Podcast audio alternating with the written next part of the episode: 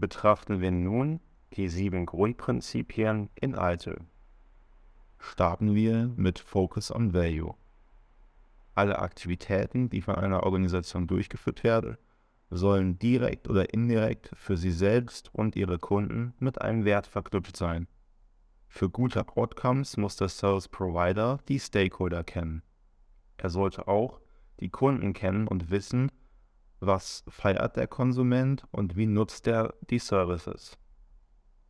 Die Customer Experience sollte verbessert werden und Funktionen und Preis im Auge behalten werden. Kommen wir als nächstes zu Start Where You Are. Hier wird die Ist-Situation aufgenommen. Das heißt, objektive Daten werden gesammelt, zum Beispiel durch Fragen. Es soll aber nicht alles über Bord geworfen werden und vor jedem Neuanfang sollen die vorhandenen Ressourcen auf weitere Nutzung überprüft werden. Betrachten wir als drittes Progress iteratively with Feedback.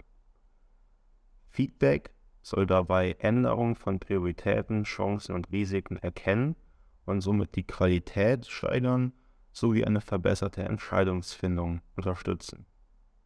Als erstes soll ein MVP, ein Minimum Viable Product, entstehen, welches die minimale Funktionsfähigkeit eines Produktes abdeckt, sodass geprüft werden kann, ob dies wirklich das gewünschte Produkt ist.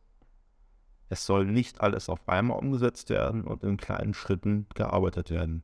Kommen wir nun zu Collaborate and Promote Visibility. Hier müssen anhand der Erwartungen, Ansichten und Voraussetzungen die richtigen Personen identifiziert und hinzugezogen werden. Der Service Provider muss wissen, was jeder Stakeholder zum Erfolg beitragen kann. Um die Prioritäten richtig zu setzen, muss die Dringlichkeit erhöht werden. Als fünftes kommt Think and Work Holistically. Das bedeutet, dass die Auswirkungen nicht nur kurz, sondern auch langfristig betrachtet werden und eine End-zu-End-Sichtbarkeit aufgezeigt und gefördert werden soll.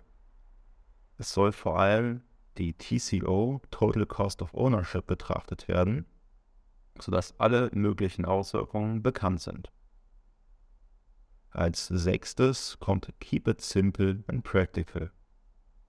Es muss festgestellt werden, welche Elemente zum Wert beitragen und welche gegebenenfalls weiter hinzugefügt werden müssen. Man sollte nur so viele Schritte gehen, wie zur Zielerreichung absolut notwendig sind. Widersprüchliche Ziele sollen vermieden werden. Als siebtes kommt abschließend Optimize and Automate. Bevor etwas automatisiert wird, sollte es als erstes optimiert werden.